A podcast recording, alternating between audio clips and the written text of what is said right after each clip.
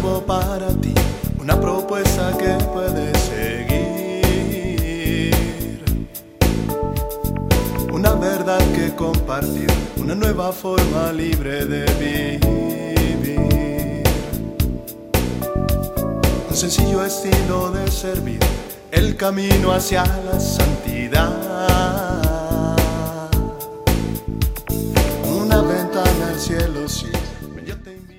Hola, qué gusto encontrarnos en otra cápsula de paz y bien. Que el Espíritu Santo nos ayude a tener un momento de reflexión, de paz y de encuentro con Jesús. Hay un psicoterapeuta que se llama Jorge Bucay. Nos- algunos de ustedes ya lo han de haber escuchado. Y él, sus terapias, su manera de ayudar a liberarnos, pues es a través de historias que él cuenta. Y una vez escuché una historia que siempre me ha eh, conmovido, me ha movido, me ha ayudado a reflexionar y me ha ayudado a sanar muchas cosas. Es la historia del elefante del circo. Y es esa historia de un niño que va al circo con su papá y bueno, pues ahí a la entrada del circo muchas veces tienen animales para que se tomen fotos, para eh, ver, ¿no? Qué impresionantes son. Y a mí por eso no me gustan los circos, ¿no? Porque creo que ahora ya los liberaron, pero tenía ese efecto en mí de ver animales enjaulados y a veces no bien cuidados y pues no me gustaban mucho los circos, pero esta historia se da en ese ámbito. El niño que de repente se pone enfrente de un inmenso elefante y le impresiona el niño, pero le impresiona que ese elefante estuviera atado a una estaca tan pequeña y entonces le pregunta a su papá, oye, ¿por qué el elefante está atado a esa estaca tan pequeñita? Si él con esa fuerza que tiene y esa cadena que se ve muy gruesa y poderosa, pues con un movimiento la puede eh, desprender. Y, por qué es, está así? Y bueno, pues la, la, respuesta del papá no es muy convincente. Le dice, bueno, pues está ahí eh, amarrado porque pues está amaestrado. A ver, pues cómo que si está amaestrado, entonces ¿por qué lo tienen encadenado? Y era la pregunta obvia, ¿no? Pero parecía que no había una respuesta coherente. Y la historia versa en que, bueno, después del tiempo, eh, el joven con una eh, serie de amigos en una reunión comentando pues anécdotas de vida, él hace este relato, ¿no? De ir al circo y ver cómo es posible que ese elefante tan grande no pudiera zafarse. Y un amigo le dice, es que el elefante del circo no escapa porque ha estado atado a una estaca parecida desde que era muy pequeño. Y entonces este ahora joven eh, reflexiona y dice, bueno, cuando el elefante era pequeño, pues seguramente empujó, tiró, eh, trabajó en tratar de sacudirse esa estaca, pero veía que no podía eh, liberarse de ella. La estaca era muy fuerte para él y él, después de estar constantemente intentando eh, zafarse, pues vio que no pudo. Y cuando ya él creció y a pesar de ser un elefante enorme, poderoso, no se escapa porque cree que no puede. Él tiene en su registro, en su memoria, esa impotencia que eh, le recuerda no poder zafarse de esa estaca hasta que se vence.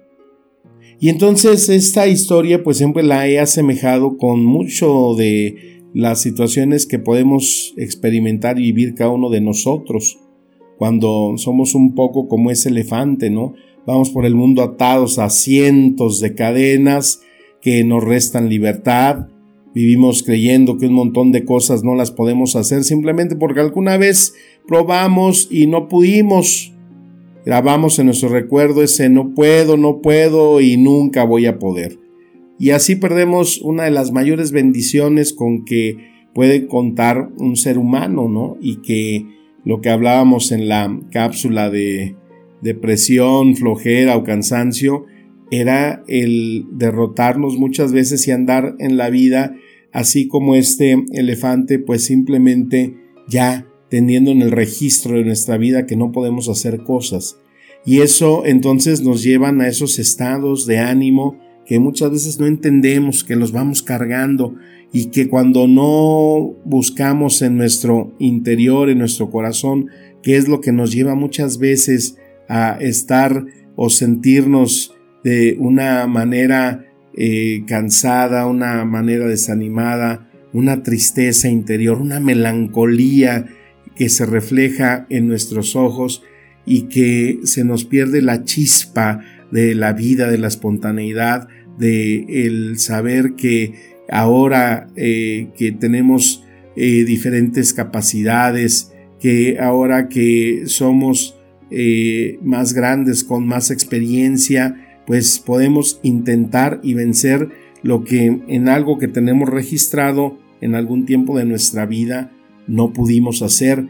Y es ahí cuando uno pone lo que eh, se da en esa vida del espíritu, lo que nos da buscar esa experiencia diferente que en la vida espiritual eh, vence y transforma las cuestiones que dice Pablo ahí en el libro de los Gálatas, en el capítulo 5, cuando estamos en las obras de la carne, cuando la impureza, el libertinaje, la idolatría, los odios, la discordia, la hechicería, los celos, las rencillas, las divisiones, todo eso que nos hace vivir una vida del espíritu, en las envidias, en las embriagueces, en todo aquello que proviene de tales cosas van en contra de lo que el Espíritu Santo nos ofrece como un fruto y que nos dice Pablo que es la alegría, la paz, la paciencia, la afabilidad, la bondad, fidelidad,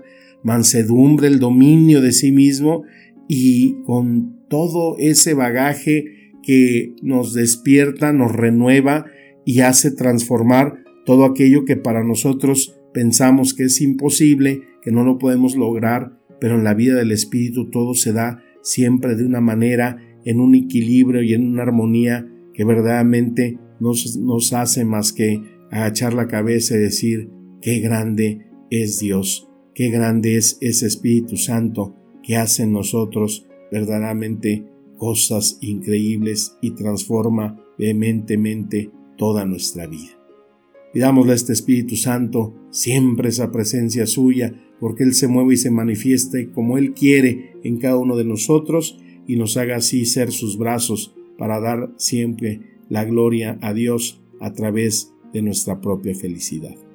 Te mando un fuerte abrazo, mi bendición, un deseo de paz y bien, y que la palabra siga siendo siempre alimento de espíritu y vida. Amén.